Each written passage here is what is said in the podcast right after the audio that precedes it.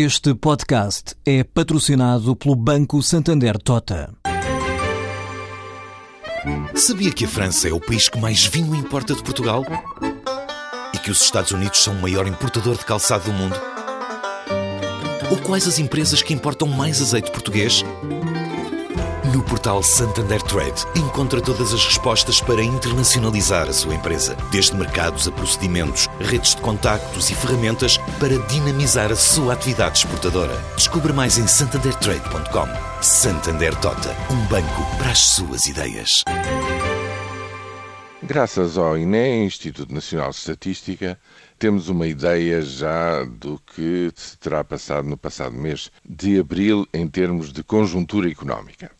E aqui há vários aspectos a destacar. O primeiro é de que os indicadores do clima económico e do consumo voltaram a subir, subiram pouco, muito ligeiramente, mas subiram e subiram para máximos de 4, 5 anos.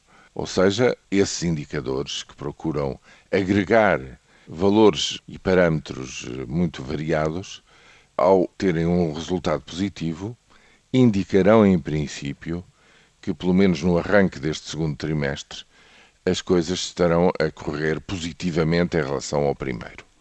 Portanto, há uma esperança, digamos, há uma perspectiva eh, genérica de que o resultado económico deste segundo trimestre venha a ser mais positivo, portanto, de crescimento em relação aos primeiros três meses do ano. Em que aspecto? Bom, desde logo no consumo. Efetivamente, os vários segmentos do consumo apresentam valores de expansão uh, no consumo corrente e no consumo de bens duradouros e também, enfim, nas exportações, que continuam também a crescer, as importações também, mas as exportações continuam a crescer. Mas eu queria, sobretudo, chamar a atenção para o investimento, para a formação bruta de capital fixo, que tem três componentes: o material transporte, os aparelhos e bens de equipamento e a construção. A construção continua a cair. Portanto, o setor da construção no seu conjunto e neste em particular, que é a construção de instalações para produção, eh, continua negativa e provavelmente deve ser a parte de toda esta história a recuperar em último lugar. Mas já as outras duas componentes são positivas, particularmente a dos eh, veículos no fundo da esfera produtiva, que voltam a expandir, mas também os aparelhos e bens de equipamento, embora menos do que os veículos. Ora, eu julgo que é aqui que é preciso ter muita atenção para verificar se esta tendência se mantém. Esta tendência é decisiva, porquê?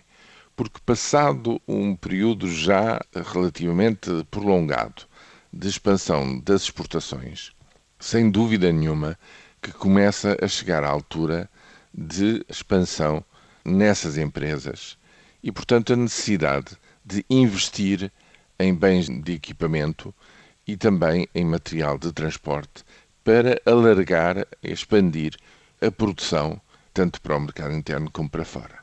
Essa é a expectativa.